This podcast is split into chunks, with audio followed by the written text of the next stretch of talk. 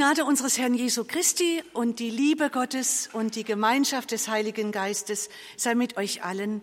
Amen.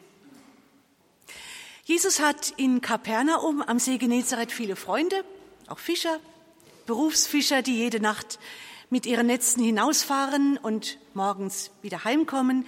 Die Fische verkaufen sie und ernähren damit ihre Familien. Jesus ist auch gerne im Schiff mitgefahren, hat von dort aus manchmal gepredigt und manchmal fuhren er und seine Freunde ans andere Ufer und sparten sich damit den Weg um den See herum. Dieser See Genezareth war sehr schön, aber hatte etwas Heimtückisches weil am Ufer überall Berge waren und da gab es manchmal ruckzuck Stürme, gerade noch blauer Himmel und plötzlich Fallwinde und Sturm und man konnte in Seenot kommen. Das ist ein paar Mal auch passiert, als Jesus und seine Freunde unterwegs sind. Und dann erzählt Matthäus von einem Mal. Da war das sogar nachts. Nachts ist ein Sturm ja besonders schlimm, wenn das Schiff so rumgeworfen wird und man sieht nicht, ist da jetzt schon Strand und plötzlich liegt das Schiff auf oder ist da ein Felsen und das Schiff zerbricht. Und dieses Mal ist es noch schlimmer, denn Jesus ist nicht bei seinen Freunden. Er ist auf einem Berg, um zu beten. Seine Jünger hat er richtig weggeschickt. Nun gut, Jesus ist ja kein Fachmann im Segeln oder Rudern, aber wenn er nicht mal dabei ist. Und in dieser Nacht sind die Jünger viele, viele Stunden im Sturm. Sind sie verloren? Hat Gott sie vergessen? Und dann heißt es im Matthäusevangelium Kapitel 14 ab Vers 22, das Boot war schon weit vom Land entfernt und kam in Not durch die Wellen denn der Wind stand ihm entgegen. Aber um vier Uhr morgens kam Jesus zu ihnen und ging auf dem See. Als ihn die Jünger sahen auf dem See gehen, erschraken sie und riefen, es ist ein Gespenst und schrien vor Furcht. Aber sogleich redete Jesus mit ihnen und sprach, seid getrost, ich bin's, fürchtet euch nicht. Also endlich ist Jesus da, jetzt wird alles gut. Es könnte so gehen wie schon einmal, dass Jesus den Sturm stillt und alles ist in Ordnung. Aber noch bevor irgendwas passiert, hat Petrus eine Idee. Und ich finde das so klasse. Er ist einfach nur froh, dass Jesus da ist. Ja, man kann sich auf ihn verlassen. Jetzt will er einfach nur bei ihm sein. Vielleicht denkt er auch, wenn das möglich ist, auf dem See zu gehen. Und dann sagt er, Herr, bist du es, so befiehl mir zu dir zu kommen auf dem Wasser. Und Jesus sprach, komm her. Petrus stieg aus dem Boot und ging auf dem Wasser und kam auf Jesus zu. Als er aber den starken Wind sah, erschrak er und begann zu sinken und schrie, Herr, hilf mir. Jesus aber streckte sogleich die Hand aus und ergriff ihn und sprach zu ihm, Du Kleingläubiger, warum hast du gezweifelt? Sie traten in das Boot und der Wind legte sich. Die aber im Boot waren, fielen vor ihm nieder und sprachen, du bist wahrhaftig Gottes Sohn. Ja, das ist er. Liebe Gemeinde, das ist ja so eine Sache mit dem auf dem Wasser gehen. Haben Sie das schon probiert? Ehrlich, ich auch noch nicht. Und manche sagen, man kann schon auf dem Wasser gehen, aber man muss wissen, wo die Steine liegen. Aber es geht nicht um ein Zauberkunststück, es geht um was ganz anderes. Eine Geschichte vom Glauben und Vertrauen. Eine Aussteigergeschichte, könnte man sagen. Und sagen Sie jetzt bitte nicht zu schnell, es ist doch ein Märchen. Nur weil Sie und ich noch nicht auf dem Wasser gegangen sind und auch noch keinen haben gehen sehen auf dem Wasser, darum soll diese Geschichte ein Märchen sein? Warum soll das nicht passiert sein? Warum sollte Gott nicht so ein Wunder getan haben? Gott tut jede Minute Wunder, wir merken es nur nicht. Gott macht jedes Jahr aus Wasser Wein mit Hilfe des Weinstocks. Und was für ein Wunder, dass man von diesem Weinstock Traubensaft bekommt und da ist ein Apfelbaum daneben und von dem bekommt man Apfelsaft, beide auf dem gleichen Boden, aber so unterschiedlich sind die Früchte. Kann man noch staunen? Für den, der noch staunen kann, ein Wunder. Und wer sagt, nein, diese Geschichte ist nicht passiert, der muss dann auch ganz vieles andere aus der Bibel streichen oder korrigieren. Die Heilungen von Kranken. War das dann Selbstheilung? Waren die halt so voller Hoffnung und das hat sie gesund gemacht? Wobei man dann Probleme hat mit dem, der durchs Dach hinuntergereicht wurde.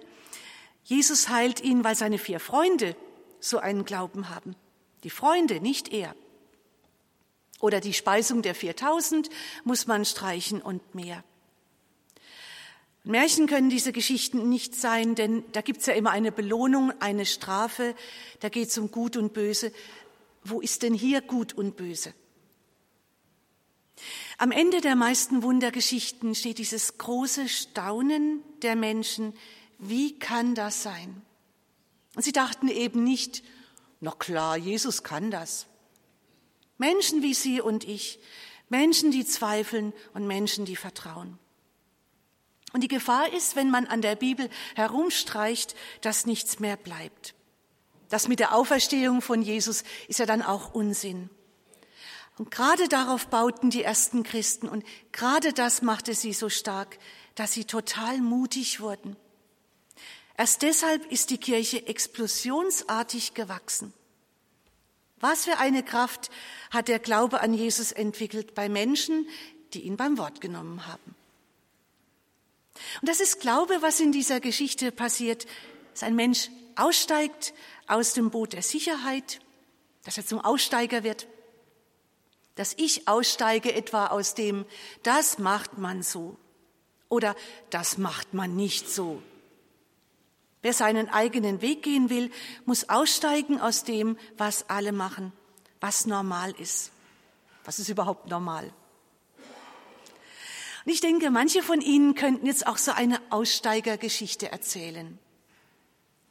Da hat jemand seinen Job gekündigt und weil das Arbeitsklima schrecklich war und andere sagen, du bist doch verrückt, diese Sicherheit aufzugeben. Und ein Jahr später sagt er, bin ich froh, dass ich das gemacht habe. Ich habe so einen guten neuen Job, es geht mir richtig gut. Und ob es nicht vielen so geht wie den Jüngern damals, Sturm und Nacht oder vielleicht wie Petrus, der plötzlich Angst kriegt vor seiner eigenen Courage. Ich habe schon manchmal gedacht, bin ich blöd, das zu machen? Ich könnte es viel leichter haben. Mein Mann sagt dann auch manchmal, hättest du was Rechtes gelernt. Aber ich liebe meinen Beruf und ich weiß, die Entscheidung dafür war richtig. Er erfüllt mich. Wie singt Johannes Falk? Ich habe lieber nasse Füße vom übers Wasser gehen, anstatt aus einem trockenen Boot dem Leben hinterherzusehen. Das Leben läuft nicht geradeaus, sondern dreht sich zur Sonne hin und streckt seine Fühler aus mit jeder Pore, jedem Sinn. Und mir ging es so, bevor ich nach Willstedt kam. Ich musste die Gemeinde wechseln, das ist in unserer Landeskirche so Pflicht. Ich hatte schon zwei Jahre überzogen und aus der Ferne habe ich Willstedt irgendwie lieb gewonnen. Es gab auch eine kleinere Gemeinde zur Auswahl und viele haben mich vor Willstedt gewarnt. Uh, die Willstädter sind schwierig. Da ist schon so mancher Pfarrer gegangen worden. Ich habe mir das sehr überlegt. Ich wollte es aber nicht tun, ohne vorher wie Petrus zu fragen, Herr, bist du es? So befiel mir, zu dir zu kommen auf dem Wasser. Ich habe darum gebetet und ich habe die Antwort so bekommen, wie ich sie verstehen konnte. Lustigerweise auf dem Weg zu einer Toilette. Ich war bei einem Seminar und ging in der Pause in den Keller auf die Toilette. Und ich war etwas enttäuscht, immer noch keine letzte Gewissheit von oben. Und im Keller war eine Glasbausteinwand, ein kleiner Baustein offen als Fenster. Und dahindurch kam Licht und das zauberte helle Flecken auf die Wand. Und da dachte ich, wenn durch mich nur so ein bisschen Licht durchfallen kann, und sei es im Keller, dann will ich dahin gehen. Und darüber bin ich innerlich froh geworden. Und dieser letzte Schubs von Gott trägt mich bei Problemen, dass ich weiß, doch, hier ist mein Platz. Mancher sagt, ja, die Christen machen sich's ganz schön einfach. Man darf doch nicht die Verantwortung für sich abgeben. Und doch, ich glaube, man darf das. Kann ich überhaupt alle Verantwortung für mich tragen? Petrus tat es und sagte, Herr, bist du es, so befiehl mir zu dir zu kommen auf dem Wasser. Ja, und dann ging alles glatt? Nein, er bekommt Angst vor der eigenen Courage, sieht die Wellen, fängt an zu sinken. Es gibt eben keine Garantie für den Erfolg. Wer aus dem Boot aussteigt, kann sich auch furchtbar blamieren. Und ich weiß nicht, was die anderen Jünger gedacht haben, die noch im Boot saßen, ob sie mit den Augen gerollt haben. Oh nein, dieser Petrus, muss der sich immer vordrängen? Muss der sich so wichtig machen? Das war es aber, glaube ich, nicht bei Petrus. Denn wir kennen ihn aus der Bibel als Jünger schnell begeistert, aber auch ganz schnell entmutigt. Sie kennen diese blamable Geschichte auch wieder bei Nacht, als er seinen Herrn verleugnet aus lauter Angst. Aber meine Fehler heben die Berufung nicht auf. Sie können mich nicht von Jesus trennen. Himmelhoch jauchzen zu Tode betrübt. Manchmal hat's ihn einfach gepackt. Und in dieser Nacht auf dem See packt ihn wohl die Idee. Wer glaubt, für den ist nichts unmöglich. Ich versuch's. Ist das schlimm? Ist es nicht vielleicht eine größere Versuchung, im Boot sitzen zu bleiben und nichts zu tun, wo nichts schiefgehen kann? Ich denke, hier in unserem Land sind wir alle sehr auf Sicherheit bedacht. Und vielen geht diese Sicherheit über alles. Ein sicherer Job, garantierte Rente, Hauptsache gut versichert. Wem Sicherheit über alles geht, der geht Gefahr, seine Träume zu verleugnen. Nicht das zu tun, wozu er geboren ist. Kann sein, er könnte die Welt ein Stück weit verändern und tut's nicht. Hauptsache gemütlich und sicher. Lass dich nicht vom Bösen überwinden, sondern überwinde das Böse mit Gutem, heißt es im Römerbrief. Das ist auch was für Aussteiger. Aussteiger aus der Spirale des Bösen. Normal ist das nicht, das Böse mit Gutem zu bewegen. Normal ist es umgekehrt. Wenn mich einer beschimpft, schimpfe ich zurück. Wenn einer mich haut, hau ich zurück und das Böse hat gewonnen. Wie wäre es, wenn einer eben nicht zurückhaut, sondern fragt, warum schlägst du mich? Das würde den anderen nachdenken lassen und schon wäre diese Gewaltspirale ein Stück unterbrochen. Es sagt keiner, dass das einfach ist.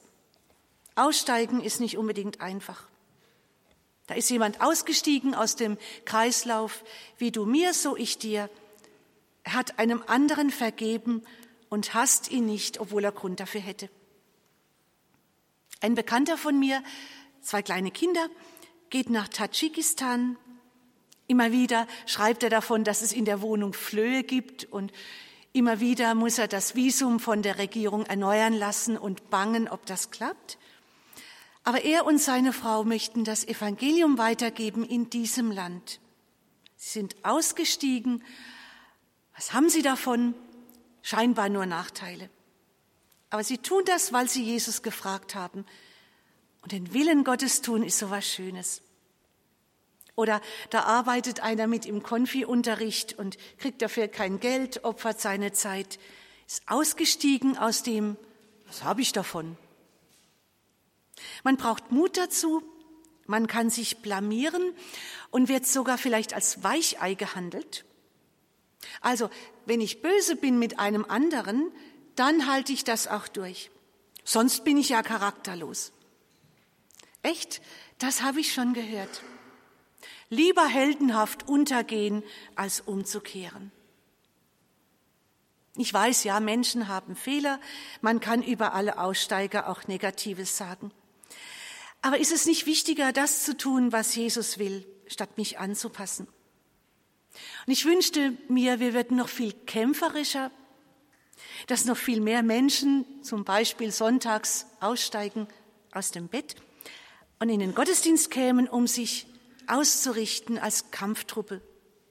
Was könnten wir nicht noch mehr tun in dieser Welt, wenn wir uns zusammenschließen würden und ermutigen? Aussteigen aus der Angst, etwa als Eltern die Kinder morgens in Gottes Hände legen und sie ihm anbefehlen. Ein bisschen Glaube, ein bisschen Beten, es hat solche Folgen. Aussteigen aus meiner Angst, Jesus zu vertrauen. Und es ist kein Zaubermittel, dass ich nun immer gelassen und fröhlich durch meine Tage gehe. Petrus hatte Angst, als er auf die Wellen sah, als der Boden schwankte. Da war sein Glaube plötzlich geschrumpft auf Erbsengröße. Und Jesus hat ihn trotzdem festgehalten, hat ihn nicht wenigstens einmal untertauchen lassen. Siehst du, das hast du nun von deinem Übermut. Jesus hat aber auch nicht die anderen gescholten. Hey ihr, warum steigt ihr nicht auch aus aus dem sicheren Boot? Es muss nicht jeder Petrus sein. Ich muss keinen starken Glauben haben, sondern einen starken Gott. Gut beten zu können, und sei es dieses Schreien, Herr, hilf mir. Es war nun nicht gerade ein schönes Gebet aus einem schön verzierten Gebetbuch, aber es war ehrlich. Und ich denke, auch wer glaubt, kommt immer mal wieder an so einen Punkt, wo er ganz klein ist und wo nichts anderes hilft als Schreien. Petrus sagte, Jesus sagte damals zu Petrus, du Kleingläubiger, warum hast du gezweifelt? Ja, warum?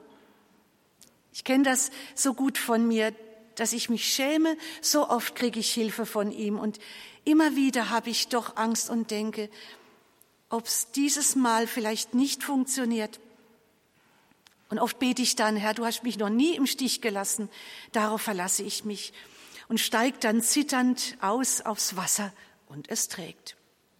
Wir dürfen Angst haben und vielleicht ist Angst wirklich das Normale in dieser Welt auch wenn man es nicht so voneinander zeigt, weil man ja cool sein muss. Hoffentlich ist das Vertrauen immer ein wenig größer als die Angst. Ja, und was hatte Petrus nun eigentlich davon? Er hatte sich blamiert vor den anderen. Vielleicht ist Versagen gut gegen Arroganz. Ich bin nicht besser als andere. Aber auch er hat Jesus erfahren als den, der niemals loslässt. Liebe Gemeinde, mitten in meinen Stürmen ist Jesus da. Und er lässt nicht los, auch wenn ich Fehler mache, sondern da ist seine Hand und zieht mich heraus irgendwie. Und Gott lässt die Stürme zu. Er könnte sie auch verhindern oder früher beenden. Der Sturm tobt weiter, während Jesus und Petrus miteinander zum Boot laufen. Nicht sofort, als Jesus seine Hand ergreift, hört der Sturm auf. So, hast du Jesus, hast du keine Probleme. Nein. Glaube und Angst können so schnell wechseln wie in dieser Geschichte. Gerade noch voller Freude, das Leben ist schön und zack, alles ist anders, packt mich die Angst. Ich habe in, einer, in meiner Wohnung das Bild von meiner Tante Hanna hängen. Ein Bild von dieser Geschichte. Kein besonderes Bild. Tante Hanna war eine ledige Schwester meiner Mutter und half ihr im Haushalt. Es war nötig, denn wir waren neun Kinder. Die beiden Schwestern sehr unterschiedlich. Und es gab immer mal wieder Konflikte. Meine Tante war davor berufstätig gewesen als Katechetin in einer Gemeinde. Bei uns war sie nur Haushaltshilfe. Sie hat das getan aus dem Glauben heraus. Und sie hat uns Kindern gut getan mit ihrer Liebe. Und sie hat gebetet für uns und für die Mission. Manchmal, wenn man bei ihr anklopfte, musste sie erst die Tür aufschließen und dann kam sie ohne Brille heraus und auf dem Boden lag noch das Kniekissen. Ich bin mir sicher, sie hat diese Entscheidung, zu uns zu kommen, auch erst mit Jesus getroffen. Herr, bist du es? Das hat ihr manche Stürme eingebracht, manches Herr, hilf doch. Aber sie wusste, ich bin am richtigen Ort. Jesus trägt die letzte Verantwortung.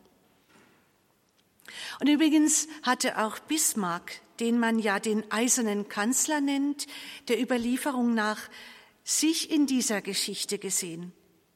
Er habe auf Jesus, auf Petrus in diesem Bild gedeutet, auf Petrus und gesagt, das bin ich, eben nicht nur der eiserne Kanzler. Ja, Regierungsverantwortung oder Moorrüben putzen, das ist ein Unterschied bei Menschen, aber nicht bei Gott. Amen.